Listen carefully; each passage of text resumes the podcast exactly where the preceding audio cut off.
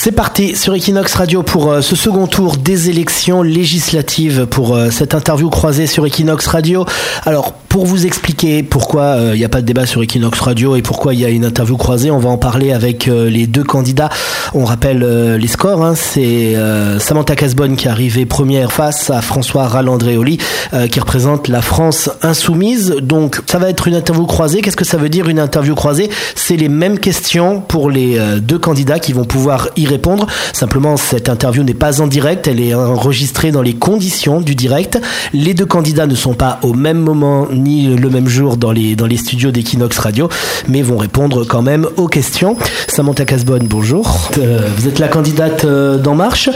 Donc, François Ralandréoli dit que c'est vous et votre équipe d'En Marche qui n'avez pas voulu faire euh, le débat sur Equinox Radio, que, que vous vouliez pas le rencontrer. je n'ai pas dit que je ne voulais pas rencontrer François Rall, je lui ai simplement expliqué que effectivement j'avais énormément d'obligations. Tout le monde sait euh, quelle a été la date de mon investiture. Cela fait quatre semaines que je suis permanent sur le terrain. Alors, je sais qu'on me fait un procès d'intention. Je, ne suis pas dans l'esprit, en tout cas, dans lequel on veut me faire entrer, à savoir celui de la, polémique ou, de la réponse sans fin. Donc, je répondrai que je resterai dans un esprit constructif.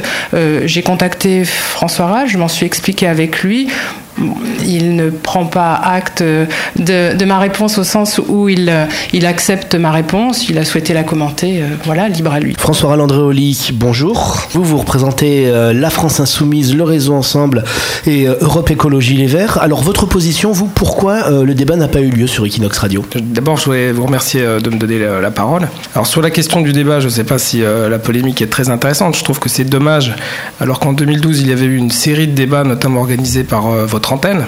Dommage que euh, donc il y en, ait pas. Moi, je pense que c'est une consigne nationale. Vous, avez un article dans Libération qui euh, évoque cette question. Les candidats euh, sans expérience du mouvement En Marche n'ont n'ont pas le droit de participer à des débats avec leurs contradicteurs. Moi, je trouve que c'est pas à la hauteur de nos concitoyens. Bon, surtout quand on voit les résultats du premier tour, je, je pense qu'il y avait matière à pouvoir débattre de façon cordiale sur les questions qui nous intéressent. Une première question qu'on voulait vous poser, c'était sur euh, le thème de la double imposition euh, des Français de l'étranger. Euh, où est-ce que vous vous situez par rapport à ça? Je comprends parfaitement, puisque nous sommes tous impactés, que les Français de l'étranger, d'une manière générale, hein, se sentent injustement imposés. Maintenant, il y a aussi un principe de réalité. On peut promettre sans tenir. ce n'est pas ma philosophie. il est clair que ça va être réexaminé. Ça, c'est un engagement que nous avons pris et que nous tiendrons si nous sommes élus. Euh, au-delà de ça... Euh, Réexaminer à la hausse ou à la baisse? En théorie, à la baisse, effectivement. Je, le dis parce que parce que c'est perçu, effectivement. Euh, comme étant un impôt très, très injuste euh, et on connaît euh, les raisons. Maintenant, il faut aussi savoir que ce sont 200 millions d'euros et qu'il est clair que du jour au lendemain, il est difficile de prendre un engagement euh, de faire disparaître cette imposition. Est-ce qu'on va garder le concept d'on est imposé uniquement s'il y a une double résidence, s'il y a une résidence à l'étranger? Pas aller au-delà de ce que je peux vous répondre, à savoir que ce sera réexaminé, c'est à peu près la seule réponse que je puisse vous apporter et que je m'engagerai à défendre les intérêts des Français. François Ralandré-Olive, votre position sur euh, la double imposition des, Français de l'étranger Donc la question de la double imposition, elle a été euh, soulevée euh, par plusieurs fois par différentes forces politiques d'ailleurs de gauche et de droite. Nicolas Sarkozy avait eu l'idée, Jérôme Cahuzac, Jean-Luc Mélenchon dans son programme a parlé d'impôt universel. Moi je suis pas d'accord avec la façon dont elles avaient été conçues, c'est-à-dire l'idée d'aller chercher une taxation sur les revenus des Français de l'étranger qui donc compléterait ce qu'ils ne paieraient pas en France. Je crois que c'est une erreur de se fonder sur le revenu. Euh, parce que euh, on peut pas taxer un Français qui réside à l'étranger dans un pays où il n'y a pas les services publics français, il n'y a pas l'accès à l'éducation publique euh, dans les mêmes conditions qu'en France ou à la santé publique. Et deuxièmement, parce que je pense que ça, un petit peu comme la déchéance de nationalité, ça stigmatise les Français résidant hors de France, toujours en donnant l'impression qu'ils sont coupables de ne pas contribuer à l'effort national. Or, si on regarde les chiffres concrets, donc le centre des non-résidents euh, de l'impôt donc à Noisy-le-Grand. Il, il, recueille tous les ans plus de 650 millions d'euros euh, qui proviennent donc des Français résidents de France. Ça veut dire que nous contribuons au moins autant que ce que nous coûtons, que ce que nous rapportons. Et puis, il y a cette vision un peu caricaturale. Jérôme Cahuzac lui-même, il avait un compte en Suisse, pourtant il réside en France, donc l'évasion fiscale, elle n'est pas propre aux Français étrangers. Et Karim Benzema, donc attaquant de l'équipe de France, il réside en Espagne, il gagne beaucoup d'argent, mais il fait l'effort de payer ses impôts en France. Moi, je suis favorable à un impôt sur la fortune qui peserait sur le patrimoine à l'étranger. Un sujet dont on parle beaucoup, hein, j'imagine, et vous avez dû en entendre parler euh, lors de votre campagne, c'est les bourses pour euh, les élèves des lycées français. Alors, d'autant plus que vous imaginez que par ma, fonction de chef d'établissement, euh, c'est un sujet qui me sensibilise particulièrement. On rappelle que vous êtes proviseur, pour l'instant, vous êtes mis un petit peu en congé pour l'élection, mais à la base, vous êtes proviseur du lycée français de Palma de Mallorca. Exactement. Alors, il faut savoir que nous avons certainement une marge de manœuvre pour permettre à un plus grand nombre de pouvoir bénéficier de ces bourses. Aujourd'hui, il y a un plafond de 250 000 euros euh, en matière euh, d'immobilier. C'est-à-dire que toute famille qui possède un bien immobilier euh, à hauteur de 250 000 euros est exclue. ça, ça doit être revu parce qu'on sait que le marché de l'immobilier, particulièrement en Espagne, fait sortir donc de cette logique d'accession aux bourses un certain nombre de familles et à ce titre, euh, c'est assez injuste. Donc il va falloir qu'on repense le, système euh, d'une manière plus large pour permettre à un plus grand nombre de pouvoir avoir accès. Je crois qu'il est important aussi que nous puissions euh, répondre à une attente de, certaines familles qui ont des enfants qui sont porteurs d'un handicap et que malheureusement n'accompagnons peut-être pas assez par rapport justement à la prise en charge de ces bourses. Alors je dis peut-être parce qu'il y a déjà quelque chose qui vient de s'engager, c'est déjà à saluer, mais je pense que nous pouvons faire mieux et nous pouvons permettre de faciliter certaines démarches. Aujourd'hui, euh, une famille euh, rentre dans un processus d'un an pour euh, permettre à son enfant de bénéficier, on va dire, d'une assistance, d'un assistant vie scolaire lorsque vous avez un enfant handicapé et Simplement, au bout d'un an, euh, son dossier sera examiné et une prise en charge éventuelle derrière. Je pense que nous pouvons raccourcir ce délai, nous pouvons mieux accompagner encore les familles. Il va falloir que nous y travaillions parce que pour moi, c'est un enjeu euh, important et surtout, ça mettra aussi un peu plus de justice entre, entre les Français. François Roland votre position, vous, sur euh, les bourses scolaires, qu'est-ce qu'on fait? Ce qu'il faut bien comprendre, c'est que en fait, les familles françaises résidentes en Catalogne, en Espagne, elles ont été victimes d'un triple coup de butoir. D'abord, l'augmentation des frais de scolarité, qui est liée en partie avec la gratuité Sarkozy, c'est-à-dire que pour financer l'infinançable gratuité, il a fallu réduire la participation de l'État français aux établissements scolaires, donc mécaniquement, augmenter les frais de scolarité. Donc les frais de scolarité ont augmenté de façon énorme, 70-80% depuis ces dernières années. Deuxième élément, les bourses scolaires donc, ont été revues sous le gouvernement Hollande. Il y a eu la réforme du barème 2013 qui était très défavorable aux familles. Et puis troisièmement, nos familles, elles ont vécu la crise économique. Donc dans un, dans une, un contexte où il fallait une aide contre-cyclique, les accompagner pour tenir pendant ces années de difficulté, en fait elles ont vu les frais de scolarité augmenter, leurs bourses stagner, voire réduire euh, très fortement. Donc ma position, c'est que ce système ne va pas, qu'il faut le réformer, qu'il faut le réabonder et euh, malheureusement, la solution qui nous est proposée, les candidats euh, en marche dans l'ensemble de la planète, euh, donc les candidats dans les circonscriptions des Français étrangers, nous disent que la solution, c'est l'autofinancement des établissements. Qui dit autofinancement des établissements dit augmentation des frais de scolarité.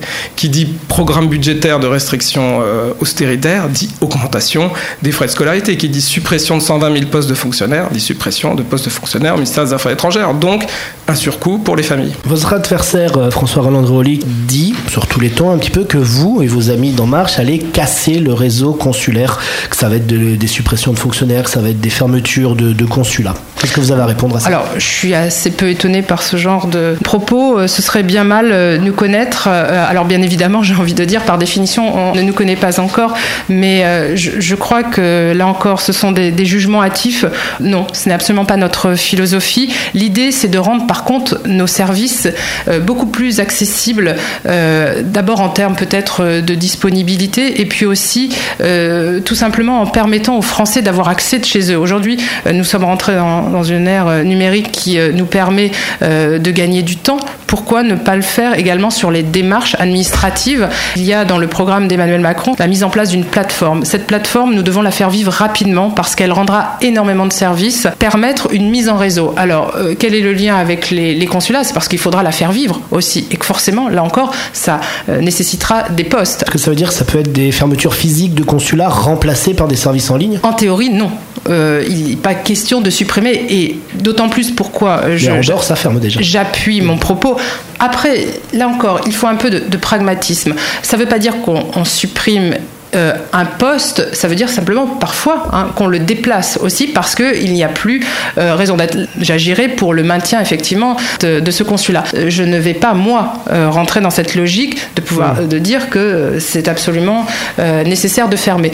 Nous voyons à quel point c'est une attente aussi de relations humaines de la part de nos concitoyens. À chaque fois que je me déplace, ils sont en demande. Et je salue à ce titre d'ailleurs conseiller consulaire. Je salue également le travail euh, de nos consuls honoraires qui sont sur le terrain et dont on me loue le travail, l'investissement. On, en a besoin. avoir une politique d'austérité, de suppression des fonctionnaires avec Emmanuel Macron. On peut imaginer que ça va se traduire aussi sur la circonscription des Français de l'étranger. Alors, moi, je réfute le terme d'austérité. Je pense. Euh, Réduction des déficits. Voilà, merci. Alors, ce n'est pas un élément de langage, c'est simplement qu'il il renvoie certainement à, à, d'autres, en tout cas, euh, d'autres orientations politique. Et, je crois que ça ne veut pas dire pour autant que nous n'allons pas peut-être rationaliser certains moyens. Euh, ça, pour moi, les, choses sont, sont, différentes. Dès l'instant où on offre aussi une autre qualité de service, je crois qu'on peut aussi réfléchir en maintenant effectivement toujours ce lien social. Euh, Samantha Casbonne dit que ce n'est pas vrai, qu'il n'y aura pas euh, d'austérité avec la politique de Macron, que c'est pas vrai. Qu'est-ce que vous répondez à ça?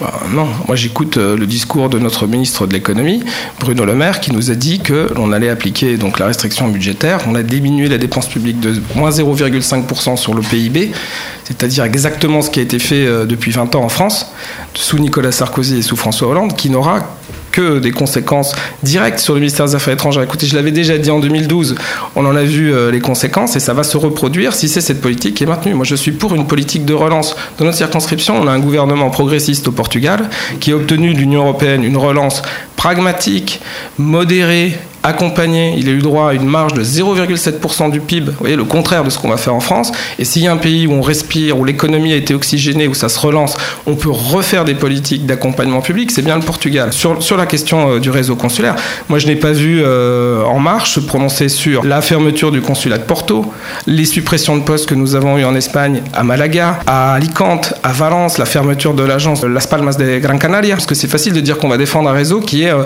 en situation de saturation. Vous savez que l'État civil a été concentré euh, à Madrid. On attend euh, euh, pour un mariage, la publication des bancs, plusieurs mois, ça, ne va plus du tout. Toujours au niveau des financements, il y a plein d'associations qui sont sur le territoire, des associations qui sont parfois très loin, en Andalousie, des, associations de Français qui vont aider les personnes âgées, qui n'ont pas droit aux subventions de l'État français, qui n'ont pas droit à d'aide parce qu'ils n'ont pas leur siège social sur le territoire français.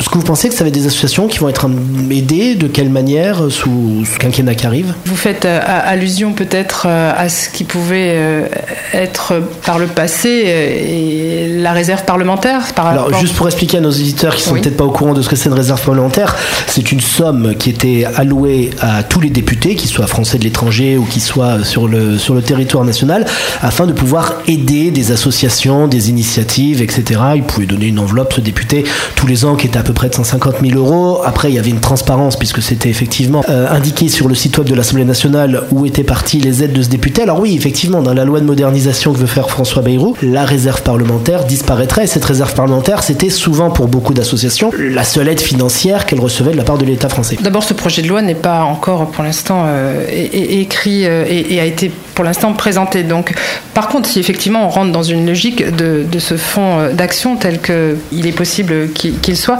eh bien, moi je crois que ça ne nous empêchera pas de porter et de soutenir des projets. Et pour ma part, évidemment que je continuerai à le faire parce que pour certaines de ces associations, c'est de l'ordre du vital. Alors, c'est quoi ce fonds d'action? Parce qu'on a vu le titre, en fait, plus de réserve parlementaire et un fonds d'action, ça va, ça va se traduire sous quelle forme? Je ne préfère pas m'engager sur le sujet puisque c'est un, pour l'instant simplement un, libellé, mais qui n'a pas encore été euh, justement expliqué et qui fera justement l'objet euh, d'un débat certainement parlementaire aussi. Sachez que si je suis élu, effectivement, je continuerai toujours à soutenir quel que soit le biais, en tout cas, ces associations qui ont besoin de nous, qui font également rayonner à leur manière la France, ou des projets qui sont aussi d'utilité publique, il est important, et c'est, ça fait partie aussi de. Donc, maintenant, vous comprenez aussi que cette réserve parlementaire a suscité beaucoup de questionnements de la part de nos concitoyens. Il était légitime pour eux d'avoir des, réponses à ce sujet, une réponse en termes de, de transparence, même si elle existait déjà, mais peut-être en tout cas de, de voir comment on pouvait euh, désormais euh, ne pas la rendre systématique. Donc je pense qu'elle prendra une autre forme. C'est pas pour autant que nous n'aurons pas de moyens à disposition. Samantha Kasman vient d'annoncer euh, une transition tranquille. vous, quelle est votre position là-dessus Ce que l'on sait quand on travaille sur le terrain avec les associations d'entraide et les médias indépendants qui n'ont pas accès aux subventions pour les médias qui existent en France, c'est que cette réserve parlementaire, elle donne quand même un petit peu, un petit peu d'oxygène qui permet de, de vivre, surtout pour les associations d'entraide. Je pense en particulier à celles du sud de l'Espagne, notamment d'Alicante, qui ont énormément de demandes, mmh. puisqu'on a des, on a des compatriotes qui sont parfois des compatriotes descendants des Français d'Algérie. Ça ne changera rien, dit Samantha Casbonne. Le nouveau dispositif lui permettra également d'aider ces associations. T'as dit que ça ne changera rien. moi, je redis une chose, euh, Nico Salvado. Euh, quand on va mener une politique de restriction budgétaire telle qu'elle est annoncée, quand on va supprimer des postes de fonctionnaires au ministère des Affaires étrangères, c'est la continuité de ce que nous avons vécu dans la circonscription depuis 15 ans qui va se produire, c'est-à-dire la baisse des subventions aux associations, elle a été divisée par deux, la subvention du ministère des Affaires étrangères, la baisse des aides sociales aux Français en difficulté dans notre circonscription. Et c'est malheureusement ce qui va continuer à se produire. J'espère que la réserve parlementaire avec laquelle je suis pas d'accord parce qu'en fait elle permet de créer des clientélistes. Je suis pour une transparence. Moi j'ai proposé qu'elle soit répartie de façon participative avec un vote citoyen comme le font les municipalités euh, euh, espagnoles. Et justement ce sont des projets associatifs pourraient être proposés donc aux, Français de la 5e circonscription et c'est eux qui voteraient sur euh, lesquels sont prioritaires ou pas. Tout en, tout en rappelant qu'il y a une priorité sur les questions sociales, que nos associations d'entraide sociale ont des besoins énormes et j'ai peur qu'elles ne soient pas suffisamment épaulé euh, à l'avenir. Alors on regardait les sujets d'actualité qu'on traitait sur euh, Equinox Radio à Barcelone et on s'est rendu compte qu'un des sujets qui revenait le plus souvent et qui marquait le plus les esprits, qui faisait euh, la une, c'était ce référendum indépendantiste qui aura lieu le 1er octobre prochain. On sait que depuis 2012, la Catalogne a commencé ce, processus séparatiste. Les Français, en tout cas de Barcelone, s'y intéressent énormément. Certains sont pour, d'autres sont inquiets, d'autres sont plutôt neutres. On voulait votre position à vous, Samantha Casbonne, je regrette, je ne vais pas voir euh, vous apporter une réponse. Je ne prendrai pas position euh, sur ce sujet. D'abord, il n'y a pas de position officielle. Alors pourquoi justement Pourquoi tout le monde nous dit ça? On veut pas, enfin tous les Français en tout cas, nous disent je ne veux pas prendre position. Alors c'est un sujet quand même qui est, comme je vous disais, c'est le sujet principal presque pour nous. Bien sûr, je, l'entends, mais ça relève là encore euh, d'un choix étatique. Donc je crois qu'on n'avons pas à le commenter au-delà de ça. Et puis euh, veillerons à, ce que se posent certaines questions au, niveau européen, parce que je, crois qu'il est important de, garder cette, unité euh, au, sein de l'Europe. Et, malgré tout, cela reste l'un des, enjeux. Maintenant, me demander ma position, voilà, je, mais vous dirais. Vous, vous avez des consignes qui viennent du ministère des Affaires étrangères, qui vient peut-être d'Emmanuel Macron de ne pas en parler. On n'a pas le droit d'en parler. Euh, vous vous souvenez, il y a quelque temps, vous m'aviez déjà interrogé sur la question et je vous avais dit tant que je n'étais pas élu, j'avais un, double devoir de réserve et donc je vous renouvelle euh, voilà cette position en vous disant qu'à titre de fonctionnaire également, j'ai ce devoir de réserve. Ah, est-ce que si vous êtes élu, ça pourrait évoluer votre position Vous me reposerez la question? Je vous reposerai la question. Sur euh, l'indépendantisme catalan, on doit noter quand même, François Roland-Andréoli, que vous avez, durant cette campagne, été le candidat qui a donné le plus son avis. Moi, je pense qu'il ne faut pas botter en touche, mais que ce n'est pas notre rôle, nous, Français résidant en Espagne, ou éventuels élus ou, ou, diplomates, de souffler sur les braises et de renforcer les tensions. On est là pour que les gens dialoguent, on est là pour que euh, les différents territoires espagnols trouvent une solution à leur articulation. Vous dites on va souffler sur les braises, mais c'est vrai que la situation, elle existe, les Français de Barcelone la vivent. Et quand on écoute nos compatriotes, parce que d'abord il faut écouter euh, nos compatriotes, on se rend compte qu'il y, a deux familles. Hein. Il y a euh, ceux qui, ceux qui sont très préoccupés par une éventuelle indépendance, et il y a ceux aussi qui sont sensibles, qui finalement se sont adaptés euh, au monde catalan, et qui sont en tout cas partisans du droit de décider. De, ça ne veut pas dire qu'ils sont pour l'indépendance, mais ils pensent qu'on on aurait le droit de voter. Alors, un référendum peut-être qui pourrait crever l'abcès, un peu comme le référendum écossais, c'est la position d'une partie euh, des forces progressistes espagnoles de dire bah, il faut laisser les gens choisir les convaincre qu'il peut y avoir une meilleure articulation avec l'Espagne et refaire un pacte euh, donc euh, plurinational, puisque l'Espagne est un pays plurinational. Il faut absolument pas l'aborder avec notre esprit jacobin français. Et moi, j'ai l'impression qu'on arrive à un degré de tension tel que ce référendum pourrait euh, être un risque très fort. Donc, je suis très prudent sur cette question. Il faut pas mésentendre le nationalisme catalan. Vous avez une grande thèse d'un historien français qui s'appelle Pierre Villard, qui est le mm. grand historien de la Catalogne, qui s'appelle La Catalogne à l'époque moderne, qui raconte que, en fait, ce nationalisme, c'est un nationalisme de modernité qui n'arrive pas à s'articuler avec le traditionnalisme madrilène, les forces archaïques, qui, euh, et on a l'impression quelque part il se joue ça encore dans l'Espagne d'aujourd'hui. Il faut mieux les aider à s'articuler. Moi je pense qu'un élu de la République, son rôle c'est d'abord de protéger les Français de Catalogne, quel que soit euh, le futur politique. Si vous êtes élu, euh, vous serez une des, nombreuses élus néophytes. Hein. premier mandat pour beaucoup. On a vu les résultats, les projections qui ont eu lieu dimanche soir. Les grands ténors ont été balayés, qu'ils soient de droite ou de gauche. Euh, vous, comment vous vous placez par rapport à tout ça? Je me rappelle un article qui est passé dans le JDD où il est dit il faudrait quand même avoir un berger pour euh, guider les brebis. On a peur qu'il n'y ait pas trop de bergers dans En Marche, dans votre groupe parlementaire en tout cas. Néophyte ne veut pas dire euh, incompétence parce que bien souvent euh, on a l'impression que nous sommes arrivés de nulle part et que nous n'avons pas d'expérience. Euh, nous avons quand même réussi à convaincre par nos parcours professionnels. Après, vous savez, comme dans toute nouvelle fonction, il y a un temps d'adaptation. C'est clair, on ne va pas se le cacher. Néanmoins, ça ne veut pas dire que nous ne sommes pas capables d'agir très vite. La technicité, ça s'apprend très rapidement. je crois que nous sommes tous capables, en tout cas, nous avons été capables en quatre semaines euh, aussi euh, d'aller à la rencontre des Français. Euh, pour certains d'entre nous, c'était une première. Donc je crois qu'il faut nous faire confiance sur notre capacité de nous adapter très rapidement à cette nouvelle fonction, de nous laisser un délai, mais petit, je l'entends bien, mais pour être en tout cas dans l'action, la faible participation, certains se posent la question sur quel est le rôle d'un député à l'étranger. Mmh. J'aimerais que dans cinq ans, on ne pose plus cette question vous avez été un petit peu critique envers Samantha Casbonne là-dessus en disant elle connaît pas forcément la circonscription. Euh, comme c'est votre cas, ça fait 11 ans vous hein, que vous êtes euh, dans la circonscription, si je dis pas de bêtises. 16. 16 même, voilà. Le temps passe vite. Euh, est-ce que ça vous inquiète ça, justement, ce déferlement de, nouveaux élus? Je suis pas sûr d'avoir critiqué personnellement Samantha Casbonne ou que ce soit sur cette question. je pense pas qu'il faut être un professionnel de la politique pour faire de la politique. Par contre, par expérience politique, je l'ai vu par exemple dans le groupe parlementaire de Podemos, euh, les euh, gens qui sont euh, sans expérience sont en général mangés par les spécialistes, les cadres.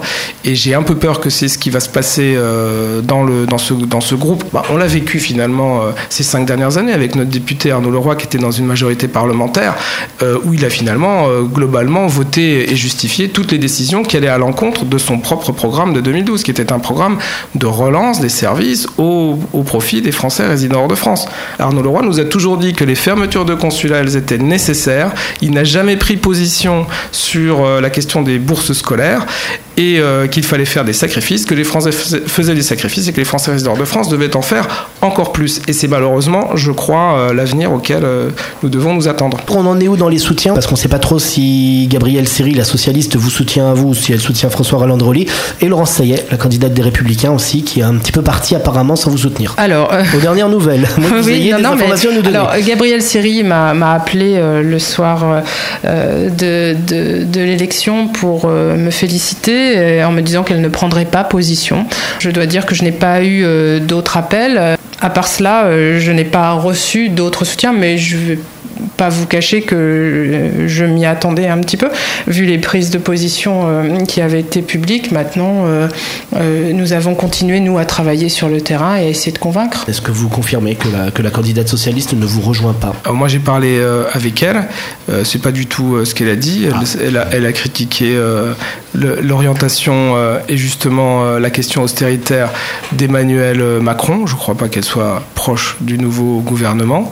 Et puis, si vous regardez réseaux sociaux, donc il y a, un texte des principaux élus socialistes de la circonscription qui appelle à voter euh, pour moi, autant que des personnes d'autres étiquettes qui euh, préfèrent un candidat de terrain qui connaît sa circonscription depuis très longtemps, y compris des personnes conservatrices euh, qui ont fait le choix au premier tour de voter pour nous, comme quoi on est bien une plateforme citoyenne au-delà des partis et des étiquettes. Alors le pronostic, on sait qu'il y a eu des, scores très hauts des candidats députés de la France en marche dans les autres circonscriptions des Français de l'étranger, des forts scores euh, aux États-Unis, d'autres forts, d'autres forts scores en Russie. Est-ce qu'il y a un petit peu une petite compétition, voir qui c'est qui va réussir à dépasser la barre des 70% par exemple? Pas du tout. Euh, non, non, pas du tout. Bon, ce qui m'importe, c'est quand même effectivement d'avoir le score le plus élevé possible pour une raison simple, c'est que effectivement, ça légitime encore plus. Je, crois quand même qu'il faut euh, euh, rendre hommage à, la campagne euh, de François Rall, malgré tout, parce que même si effectivement nous ne partageons pas les mêmes idées, c'est quelqu'un qui a aussi son, son, implantation ici et,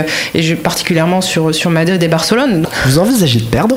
Un instant, vous y avez pensé dire c'est perdable Vous savez, moi Parce que justement, il fait une bonne campagne, François Rall, c'est vrai.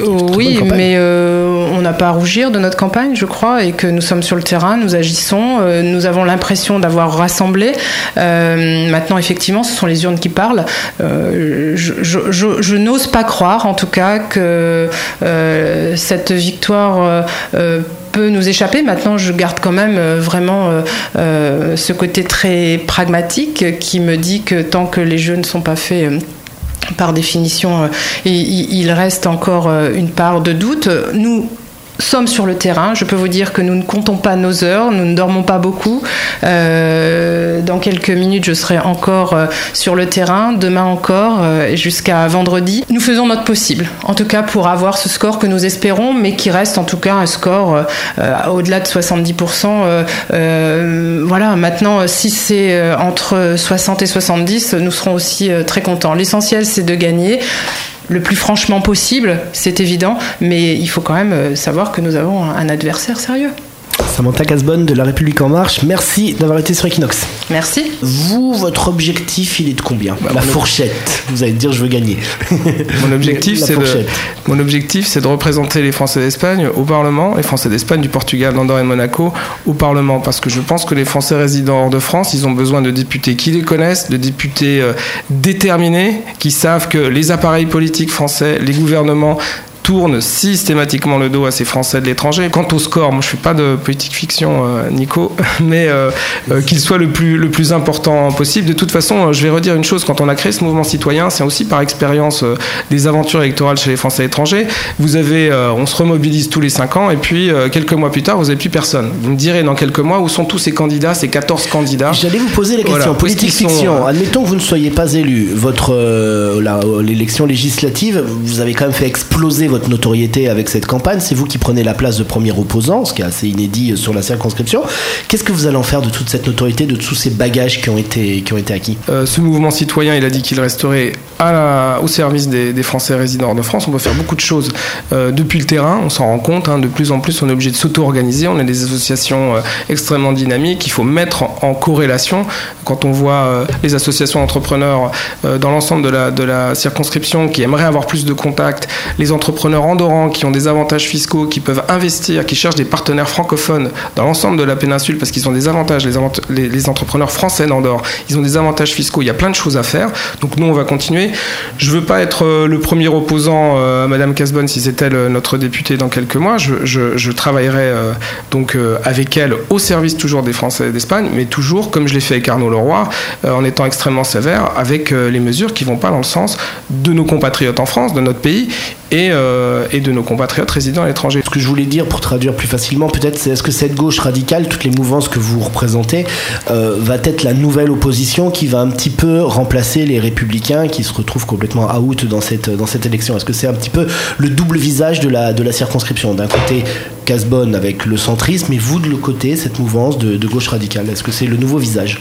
Bah, la gauche radicale, je ne sais pas si vous me voyez comme euh, une personne de gauche radicale, Nico Salvado.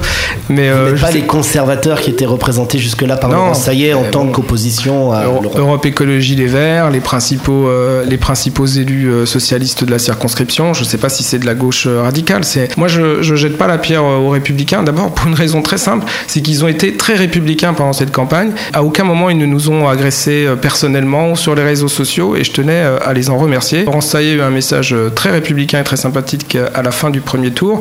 Et donc, je ne sais pas s'il s'agit de se substituer les uns aux autres. Vous savez, on a vu résultat en France que des forces qui pensaient être se substituer à celles qui existaient, finalement, n'ont pas complètement absorbé et étouffé les autres. Moi, je pense que, encore une fois, les Français étrangers, nous sommes une grande famille.